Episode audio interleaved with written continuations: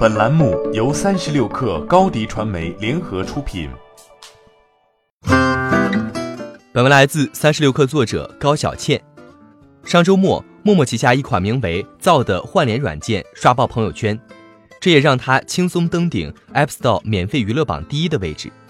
但在引爆的造着背后，因为它与 Deep Fix 类似的技术原理。却又让它陷入了一场泄露隐私的风波，以及可能的用户面部特征被作为他用的安全风险。九月三号，造官方就用户的担忧首次做出回应：造不会存储个人面部生物识别特征信息，造没有采集任何个人生物识别特征，使用造不会产生支付风险，用户删除信息或注销账号，造均会依据相关法律法规的规定删除相应信息。此前，造用户协议中的一则条款引发很大的争论。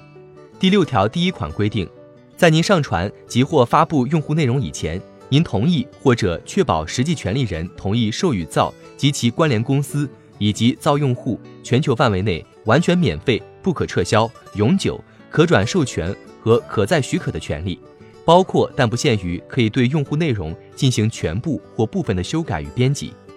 以及对修改前后的用户内容进行信息网络传播，以及著作权人享有的全部著作财产权利及临接权利。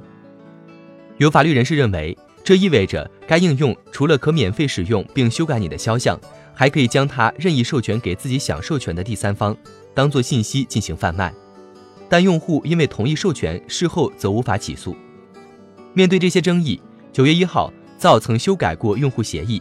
用户使用造生成的内容，造将仅用于修改并生成新短视频，除非获得用户再次同意，不会以任何其他形式使用上述内容。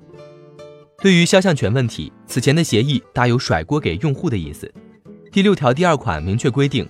如果您把用户内容中的人脸换成您或其他人的脸，您同意或确保肖像权利人同意授权造及其关联公司全球范围内完全免费、不可撤销、永久。可转授权和可再许可的权利，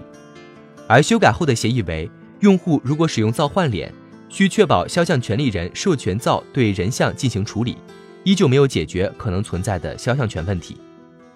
除了用户生物特征采集和存储问题，这次官方还明确回应了可能的刷脸支付风险。造表示，刷脸支付安全门槛极高，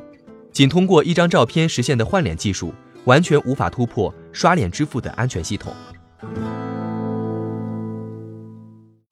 欢迎加入三十六氪官方社群，添加微信 baby 三十六氪 b a b y 三六 k r，获取独家商业资讯，听大咖讲风口，聊创业，和上万客友一起交流学习。